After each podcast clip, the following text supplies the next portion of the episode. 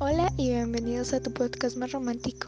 El día de hoy te hablaré del amor en todos sus aspectos, desde lo bueno a lo malo, ya que todo lo hemos experimentado.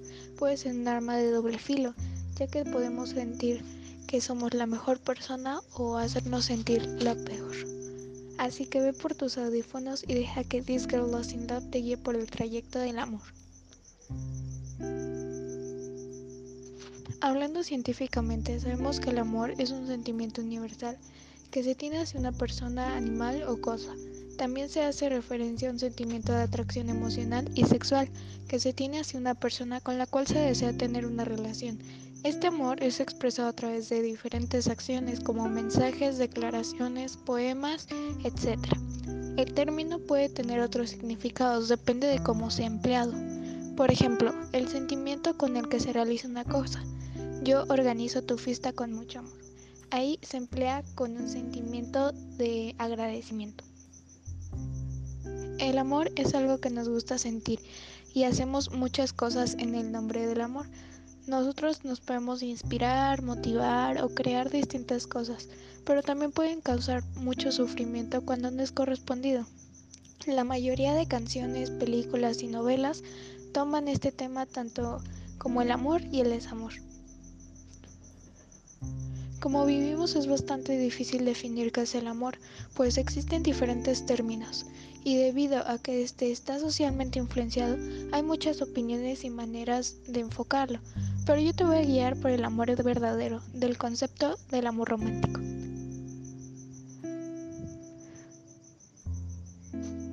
El amor desde el concepto de Robert Stern. Un científico reconocido en el campo del enamoramiento y el amor es Robert Stern él nos ayudará a entender el sentimiento con su teoría triangular del amor. Este nos describe los distintos elementos que lo componen, así como las posibles combinaciones de estos elementos a la hora de formar distintas relaciones. Este nos dice que hay tres cualidades claves para una relación de pareja, y estas son la intimidad, pasión y compromiso. La intimidad es la conexión emocional, el afecto y la confianza que hay entre la pareja que compone la relación. La pasión se dice que es la energía, excitación y ese impulso y la necesidad de estar con el otro, por lo que se denomina como atracción física en pareja. Compromiso es la decisión de querer estar juntos en los malos momentos y tener una visión compartida del futuro acerca de la pareja y de uno propio. Compromiso es la decisión de querer estar juntos a pesar de los buenos y malos momentos, tener una visión compartida del futuro, ya sea en pareja o individual. Cuando estos elementos se combinan se crean diferentes tipos de relación, dando a entender que la expresión es más intensa y gratificante del amor es cuando estos tres aspectos se juntan. Cuando estos elementos se combinan, se crean distintos tipos de relación, dando a entender que la expresión más intensa y gratificante del amor es cuando estos tres aspectos se juntan. Robert afirma que existen siete diferentes formas de amar, las cuales son las siguientes. El cariño es esa amistad auténtica, hay cercanía pero no hay una relación. El encaprichamiento es la pasión sin cercanía ni compromiso. El amor vacío es solo interés, no hay compromiso y no existe ninguna pasión ni cercanía. El amor romántico. La pasión y la intimidad hacen una gran atracción, pero siguen dejando de lado el compromiso. Amor sociable. Hay una cercanía y compromiso, pero no hay pasión. Se presenta más en una relación sin química. Amor fatuo. No hay cercanía. Las personas solo tienen atracción entre ellas, pero no cosas en común, lo que hace que no haya una relación de por medio. Amor consumado. El amor consumado es el más intenso. Se combina aquí los tres elementos, la cercanía, la pasión y el compromiso. Se ha llamado amor verdadero por muchos científicos. La actividad cerebral y la influencia hormonal. La actividad cerebral. ¿Alguna vez has pensado qué pasaría si tu pareja... La actividad cerebral y la influencia hormonal. ¿Alguna vez has pensado qué pasaría si tienes o tuvieras pareja? Si esa nostalgia de decir la actividad cerebral y la influencia hormonal en el amor. Te aseguro que alguna vez has estado pensando qué pasaría si tuvieras a esa persona perfecta y te llega esa nostalgia de decir, ¿por qué no tengo pareja? O llegas a pensar en una persona en especial, pues esto es totalmente normal. Nuestro cuerpo reacciona, en especial el cerebro, ya que activa distintas formas, distintas áreas. La actividad cerebral y la influencia hormonal. ¿Alguna vez has pensado en qué pasaría si tuvieras una pareja perfecta? ¿O decir que te gusta esa persona? Si esa nostalgia la actividad cerebral y la influencia hormonal. La influencia. La actividad cerebral y la influencia hormonal. ¿Alguna vez has estado preguntándote qué pasaría si tuvieras la pareja perfecta? ¿O has estado pensando en esa persona especial? Esa nostalgia es totalmente normal y si llegas a pensar en alguna persona, pasa lo mismo. Nuestro cuerpo reacciona en estas áreas del cerebro. ¡Ay, qué estúpido!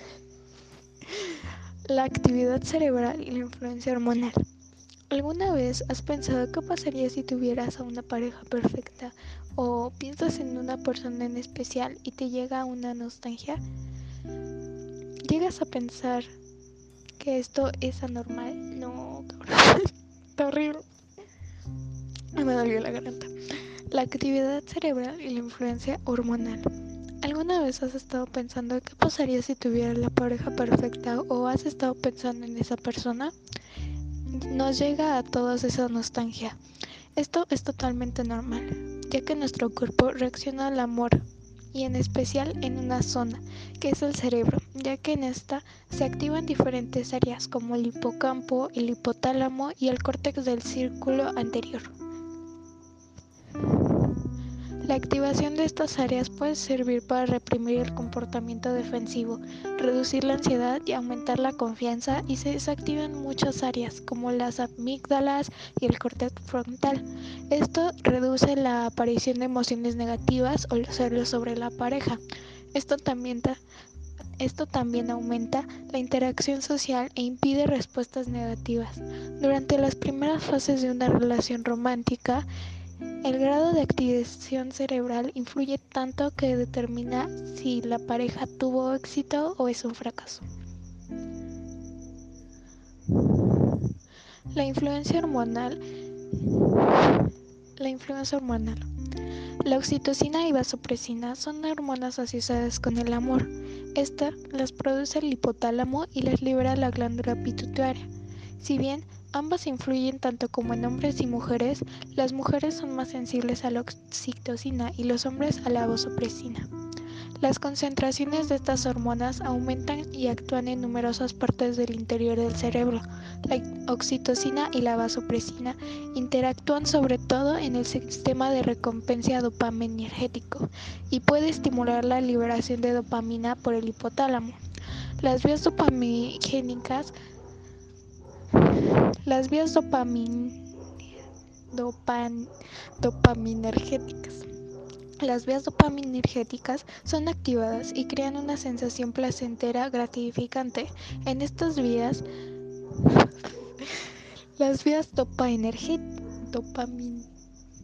las vías dopaminergéticas son activadas y crean una sensación placentera gratificante. Estas vías son las culpables de que tú te quieras quedar más tiempo con una persona y normalmente se observa cuando está la pareja en la fase inicial. La actividad hormonal puede facilitar o estorbar en la formación de una relación. al fin. Quiero grabarlo otra vez. El amor y la sexualidad. Muchas personas sufren por amor y manifiestan todo tipo de alteraciones en su sexualidad, ya sean parejas homosexuales, multiculturales, reconciliadas o parejas con diferencias de edad, de clase social y religión y muchas más. El amor no hace ninguna distinción. Actualmente se tiene acceso a variada información sobre sexualidad y se han multiplicado los modos de encuentro y contacto por parejas, ya sean en redes sociales, apps y cada vez que aparece... no, que me cansé la boca. Ay, 10 minutos. Amor y sexualidad. Muchas personas sufren por el amor y manifiestan todo tipo de alteración en su sexualidad, ya sea que sea... ¡Qué idiotas! Amor y sexualidad. Muchas personas sufren por el amor y lo manifiestan con alteraciones en su sexualidad, ya sea parejas homosexuales, multiculturales, parejas reconciliadas, parejas con diferencias de edad, de clase social, religión o parejas heterosexuales, ya que el amor no hace distinción. Actualmente se tiene acceso a diferente tipo de información sobre la sexualidad y se han multiplicado los modos de encuentro y contacto entre las parejas, ya sea por redes sociales, apps o ya sea por redes sociales, apps o encuentros físicos. Y a la vez, cada vez y a la vez cada vez hay más motivos de desencuentro que rompen las ilusiones y el anhelo de un encuentro. Y a la vez aparecen cada vez más motivos de desencuentro que rompen las desilusiones, el anhelo y el encuentro fecundo o la magia de la pareja. De la ilusión del, enamoramiento a la desilusión de las rupturas se llega a en qué chingo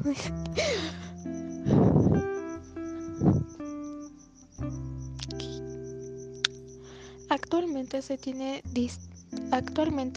acceso a distinta información sobre la sexualidad y se han multiplicado los modos de encuentro entre las parejas, ya sea por redes sociales, apps o físicamente, pero a la vez también aparecen muchos más motivos de desencuentro que rompen las ilusiones y el anhelo de la magia de la pareja de la ilusión del enamoramiento, de la ilusión del enamoramiento o la desilusión de la ruptura. A veces llega en un abrir y cerrar de ojos, un encuentro que se escurre y se escapa. La vida amorosa de las parejas, lejos de haberse convertido en un modo de satisfacción pleno, ligado a todos los cambios que sigue presentando múltiples. ¿Qué chicos?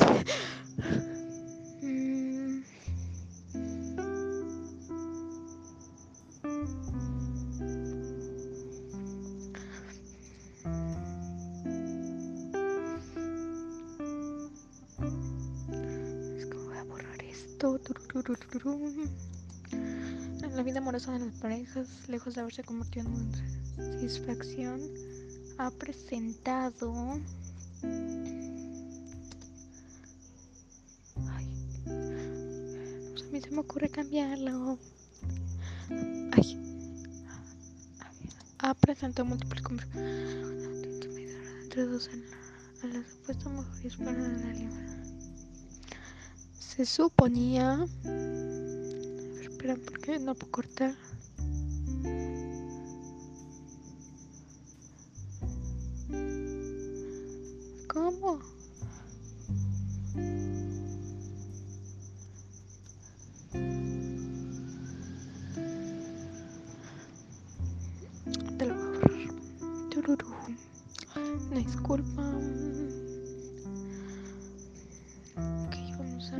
La arriba.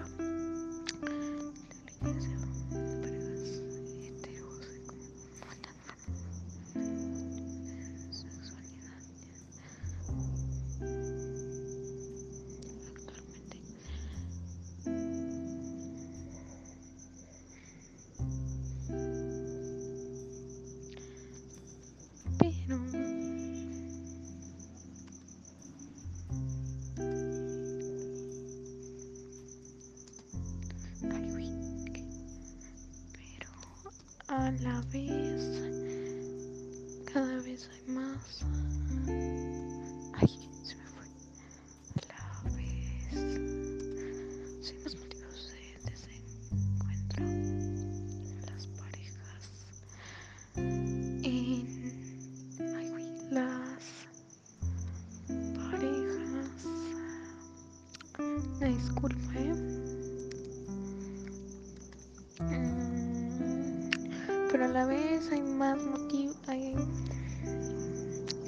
pero a la vez cada vez hay más motivos de desencuentro entre las parejas y esto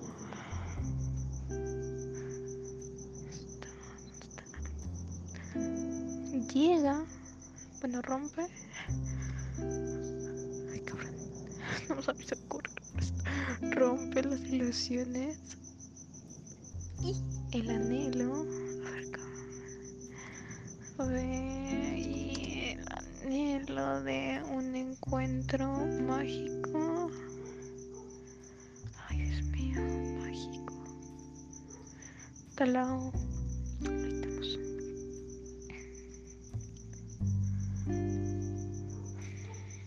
Bien sabemos que de la ilusión del enamoramiento a la desilusión,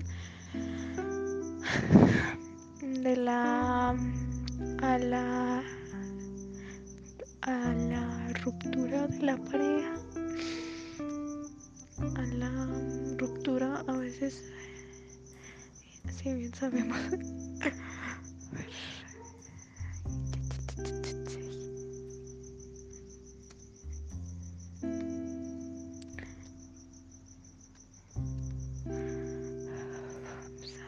me da el baño. Más que de la desilusión, de la ilusión del enamoramiento a la ruptura se llega en un abrir y llega, ay, qué profundo. Se llega en un abrir y cerrar de ojos.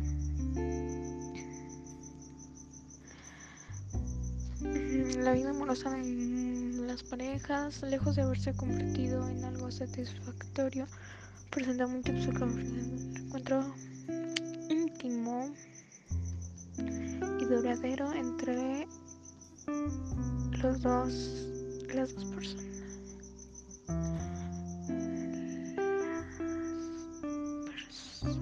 Las parejas parejas. Donde está tengo frío. Estoy grabando esto a las 7.20 ya se va a acabar la batería. El sufrimiento. Ay, cabrón, el sufrimiento. Sufrimiento por amor y dificultad que no suele ser nada. No, ok, ya. Empezamos desde nuevo. No encuentros, por favor. Amor y sexualidad. Muchas personas sufren por amor y lo manifiestan en todo. Muchas personas. Otra vez, cabrón. Te odio amor y sexualidad. Muchas personas sufren por amor y lo manifiestan teniendo alteraciones en su sexualidad, ya sean parejas heterosexuales, homosexuales, multiculturales, parejas reconciliadas o hasta con diferencia de edad, de clase social, religión y muchas más. Actualmente ya se tiene acceso a mucha información acerca de la sexualidad y se han multiplicado los modos de encuentro entre las parejas, ya sea por vía de redes sociales, apps o físicamente pero a la vez cada vez hay más motivos de desencuentro entre las parejas, y esto rompe las ilusiones y el anhelo de un encuentro mágico entre pareja. Bien sabemos que de la ilusión del enamoramiento a la ruptura se llega en un abrir y cerrar de ojos.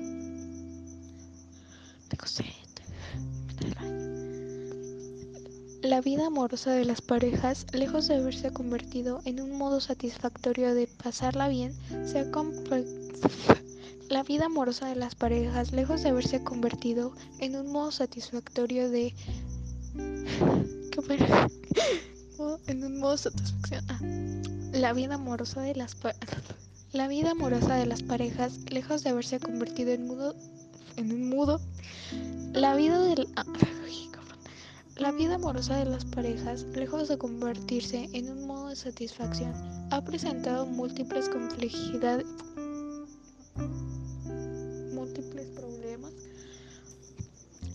La vida amorosa de las parejas, lejos de haberse convertido en un modo de satisfacción, ha presentado múltiples complejidades en el encuentro íntimo y duradero entre las parejas. La vida amorosa de las parejas, lejos de haberse convertido en un modo de satisfacción, ha presentado múltiples complejidades en el encuentro íntimo y duradero de las parejas. El sufrimiento por amor El sufrimiento por amor y las dificultades en la sexualidad en la actualidad suelen ser una de las demandas de atención en psicología más frecuentes. Y bueno, esto fue todo. Y bueno, con esto cerramos el podcast. Espero que les haya. Y bueno, con esto cerramos el podcast. Espero que les haya gustado en el próximo. Y bueno, con esto cerramos el tema tan amplio y complejo del amor. En el próximo podcast te hablaré del coqueteo. ¿Suena interesante? ¿Te suena conocido? No. Y con esto cerramos el amplio y diverso tema del amor. Espero que te haya gustado. En el próximo podcast hablaremos del coqueteo. ¿Alguna vez te han coqueteado y lo sabes? Descubre más de este tema conmigo. This Girl Lost in Love se despide. Hasta la próxima.